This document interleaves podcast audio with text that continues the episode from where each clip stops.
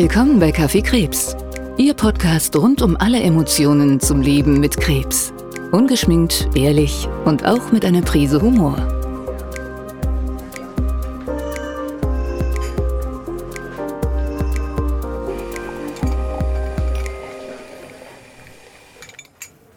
Hallo und herzlich willkommen zurück zu einer neuen Folge Kaffee Krebs und den Teil 3 mit dem Thema Hautkrebs und Melanom. Neben mir sitzt die liebe Astrid wieder. Und Astrid, ich sag mal so, ich freue mich, wir sind genauso blass wie beim letzten Mal. Und das mit gutem Grund. Wir haben nämlich letztes Mal super viel gelernt, wie wir unsere Haut, wie wir uns schützen können. Und ja, ich habe unfassbar viel mitgenommen. Heute, liebe Astrid. Mensch, Moni, Moni, Moni, stopp. Ich muss die kurz Ja. unterbrechen. Mir ist, Ja, beim, du darfst. beim letzten Mal, beim letzten Mal habe ich leider was ganz Wichtiges vergessen, das mir eigentlich ein Bedürfnis gewesen wäre, das noch zu erzählen. Das machen wir, aber erst bestellen wir Kaffee. Ohne Kaffee läuft nichts. Okay. Und dann darfst du erzählen, was du vergessen hast. Sonst vergessen wir Kaffee. Super. Und das ist dann äh, ja im Kaffee Krebs überhaupt nicht möglich. Was möchtest du denn? Erstmal, wie hat dir der Kaffee letztes Mal der Cappuccino geschmeckt mit Hafermilch? Das interessiert mich doch ja, es jetzt. ging so. Heute werde ich wieder bei meinem ursprünglichen schwarzen Kaffee bleiben, bitte. Ach so. Gut, den haben wir auch. Ist, das ist das Kleinste, was wir, ne? Das kriegen wir hin. Ich nehme trotzdem noch mal Kaffee, ähm, Kaffeelatte nehme ich heute wieder mit Hafermilch. Und jetzt, liebe Astrid, darfst du gerne erzählen, was du vergessen hast. Ich bin mal gespannt.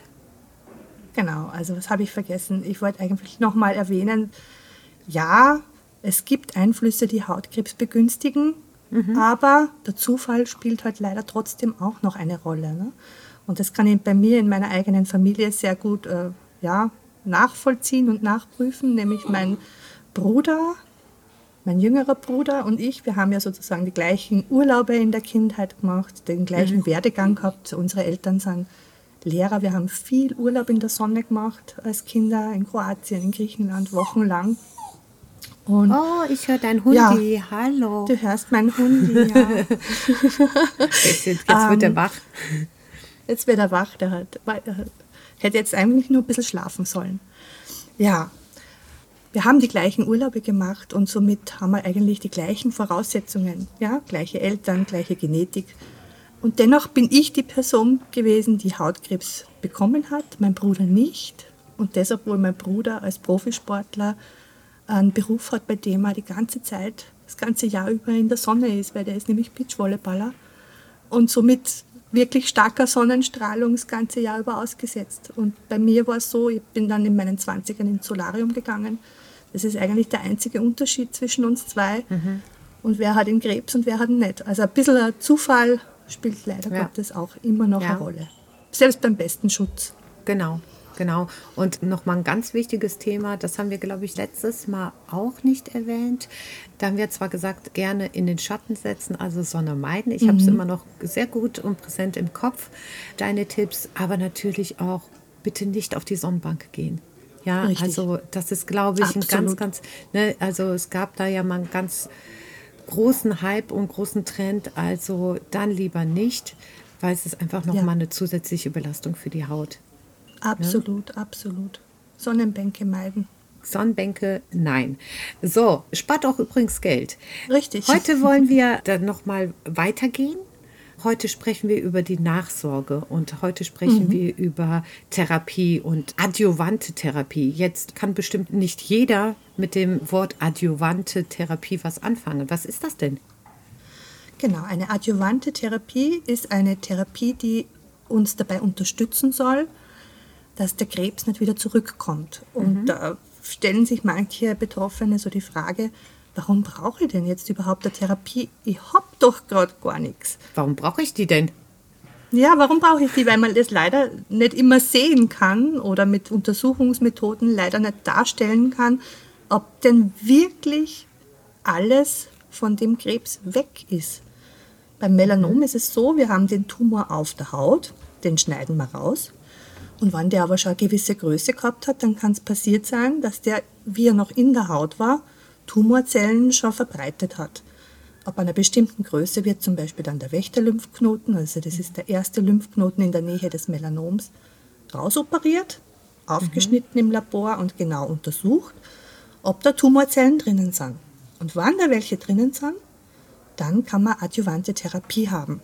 Weil dann die Wahrscheinlichkeit höher ist, dass sich diese Tumorzellen im Körper verbreiten. Richtig? Genau. Das Schwierige ist halt, also mit dieser Wächterlymphknotenoperation können wir nachschauen, ob das Melanom über den Lymphweg gestreut hat. Mhm. Wir können aber nicht nachprüfen, ob es über den Blutweg auch gestreut hat, also über den Blutkreislauf. Okay. Und das ist so ein bisschen, ja, also ein freier Wächterlymphknoten ist zwar prognostisch, also für die, wie geht es weiter, sehr gut, aber es ist keine Garantie, dass man gesund ist. Weil es kann auch eine Streuung über das Blut passiert sein und im Moment gibt es keine Untersuchungsmethoden, mit denen wir das überprüfen können. Ah, okay. Wichtig zu ja. wissen. Wichtig zu wissen. Und bis vor kurzem war es eben so, oder was heißt bis vor kurzem, erst seit 2018 haben wir moderne adjuvante Therapien, die man den Betroffenen geben kann. Mhm.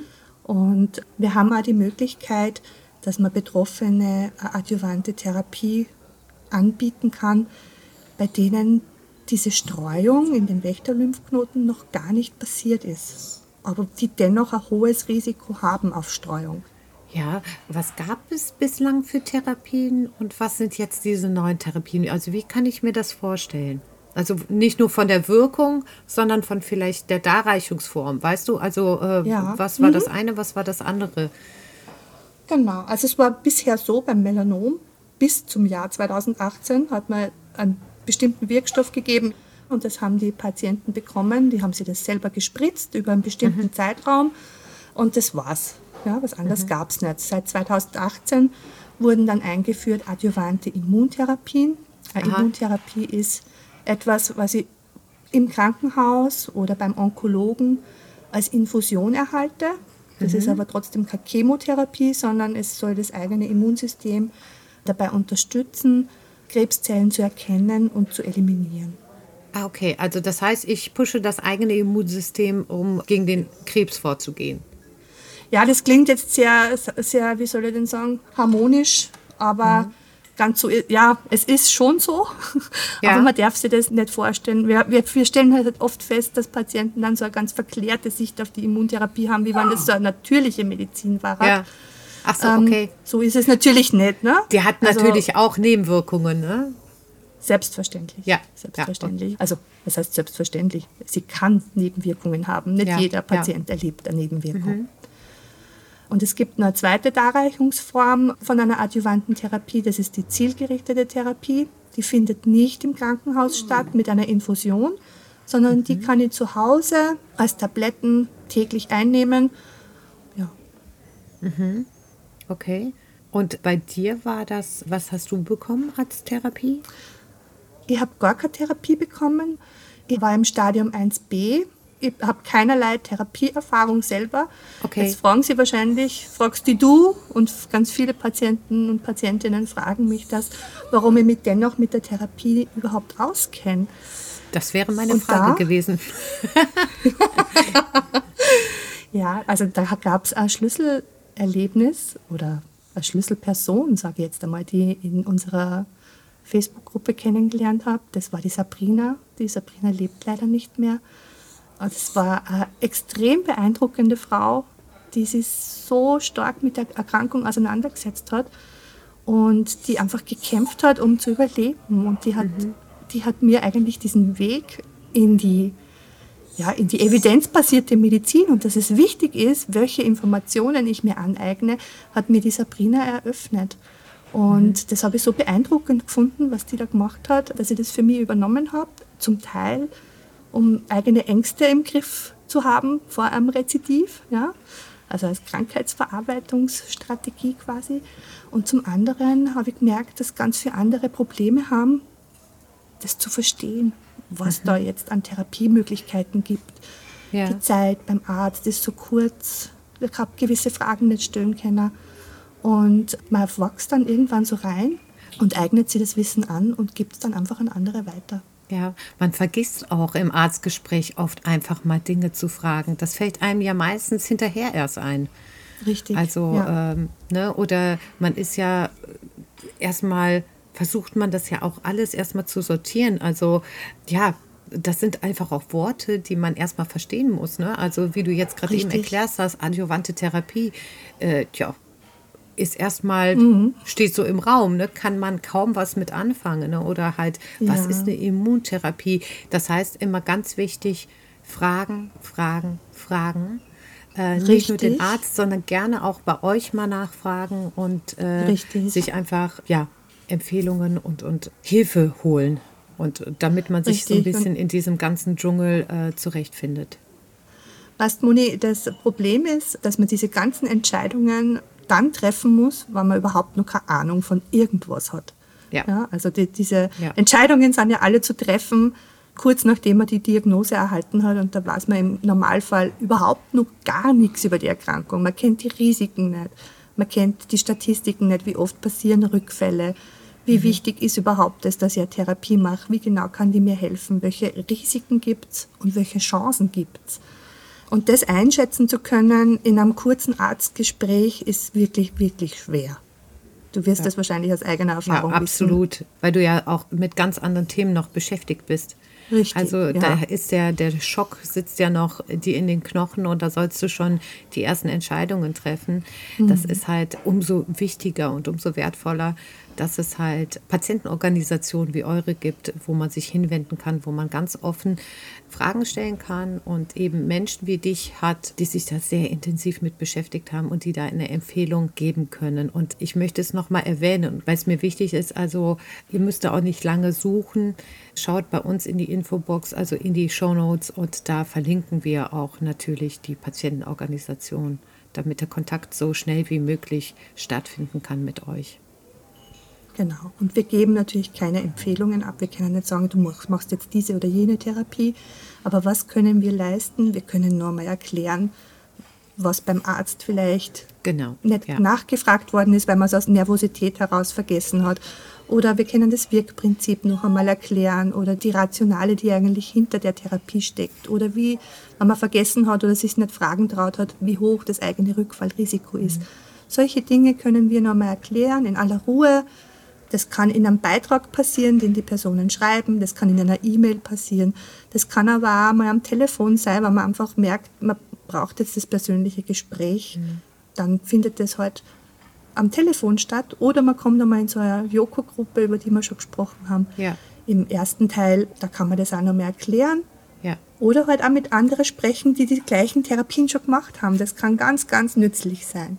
Ja absolut. Und man kann einfach auch eine Anregung bekommen, welche Fragen muss ich denn beim Arzt noch stellen. Richtig. Damit genau. ich mir sicher bin, welcher Weg denn für mich der richtige ist. Und das ist nämlich immer so, ja, Krebs ist individuell und Krebstherapie Richtig. sollte im besten Fall auch immer individuell sein und zu einem selbst auch passen. Ne? Moni, da erwähnst du was ganz Richtiges oder Wichtiges. Wie kann ich das einschätzen? Ja? Ich kann am Anfang meine Lage noch nicht einschätzen. Und da brauche ich einfach jemanden, der mir da hilft, die eigene Situation in Relation zu sehen zu den Statistiken, ja, die man vielleicht irgendwo bei Google gefunden hat. Ja, man kann absolut. einfach nur nicht, wenn man das alles noch nicht deuten kann und das noch nicht so richtig versteht, kann man auch keine wirklichen Entscheidungen ja. treffen, hinter die man stehen kann. Da muss man sich wirklich reinfuchsen. Und da gibt es halt Menschen, die einem dabei helfen können. Ja, du sprichst auch noch einen weiteren wichtigen Punkt an. Das ist, natürlich informiert man sich selbst und recherchiert und sucht. Und das sind immer diese blöden statistischen Zahlen, über die ja jeder von uns äh, stolpert, wenn er äh, seinen, ich sag mal, ja. seinen Krebs googelt. Richtig. Mir ist an der Stelle wirklich wichtig. Wir wollen einfach auch hier mit unserer Arbeit hier in dem Podcast einfach auch Mut machen und Wege aufzeigen und einfach Richtig. sagen, okay, das eine ist die Statistik und das andere ist eben dein persönlicher Weg und deine persönliche Geschichte und hol dir so viel Hilfe, wie du kannst und tausch dich aus, so viel wie es irgendwie geht mit Betroffenen, die vielleicht eben diesen Weg auch schon bestritten haben. Astrid, wir haben einen wichtigen Punkt, äh, den müssen wir heute auf jeden Fall noch anschneiden. Das ist nämlich die Nachsorge. Also nach der ja. Therapie, wie geht es denn da eigentlich weiter? Gibt es da regelmäßige Abstände, wo ich mich kontrollieren lassen muss? Wie sieht das überhaupt aus? Oder auch, ist das vielleicht auch individuell? Ja, das ist individuell. Und zwar ist es ans persönliche Risiko ja abgestimmt.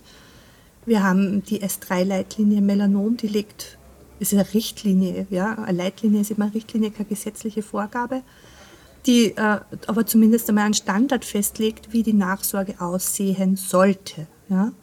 Und die fängt an beim Stadium 1a und fängt mit Hautuntersuchungen an über einen gewissen Zeitraum.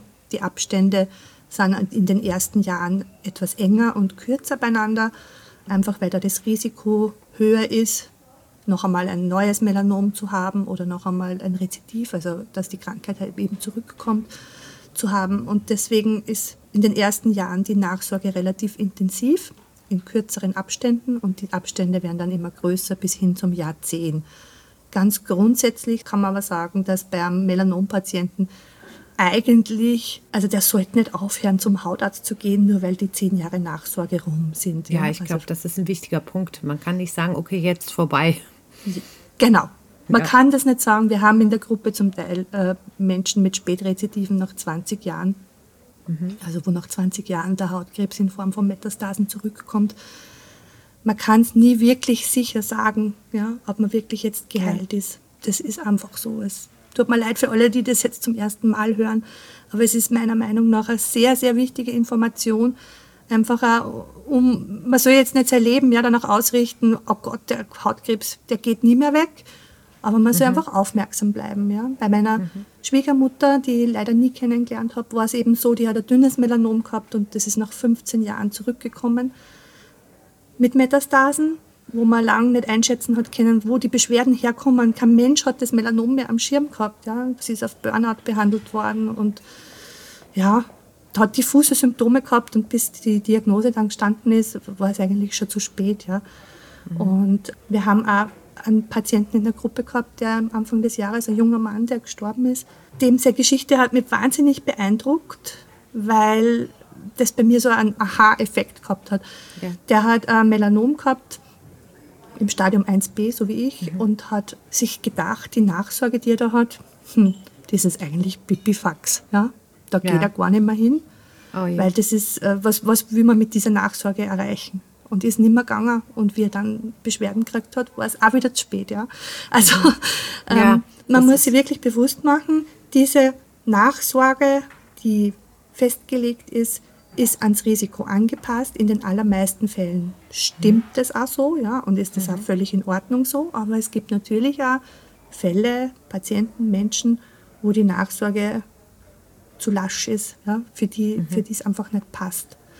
Und ja, das ist halt einfach, man muss, man muss selber ein bisschen Eigenverantwortung da übernehmen und vielleicht ja. einmal die ein oder andere Untersuchung veranlassen, weil man sich nicht wohlfühlt. Ja. Ja, und auf jeden Fall auch selbst im Kalender immer mit dokumentieren, dass man eben diese Richtig. Zeitfenster einhält, damit das einfach nicht, ja, vergessen wird. Manchmal, ja, äh, ne, genau. wenn die Normalität so eintritt, wird einfach, gerät sowas in den Hintergrund und wird einfach vergessen. Also das ja. immer wichtig einplanen. Ja. Das ist richtig. Aber dazu sei zu sagen, also es gibt die Hautuntersuchung in der Nachsorge, die ist für alle gleich. Also die macht jedes Stadium.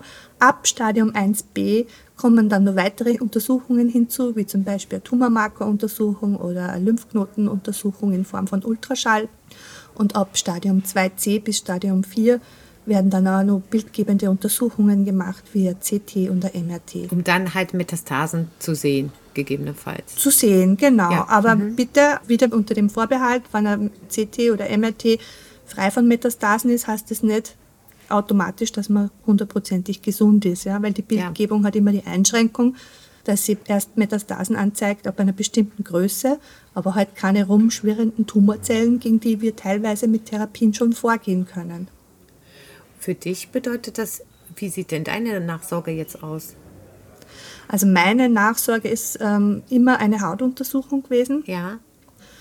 Aber nicht so wie es in der Leitlinie drinnen steht, sondern an mein individuelles Risiko angepasst, mhm. weil das ist nämlich, also wenn man jetzt die Leitlinie betrachtet, die sagt sozusagen ein Standard.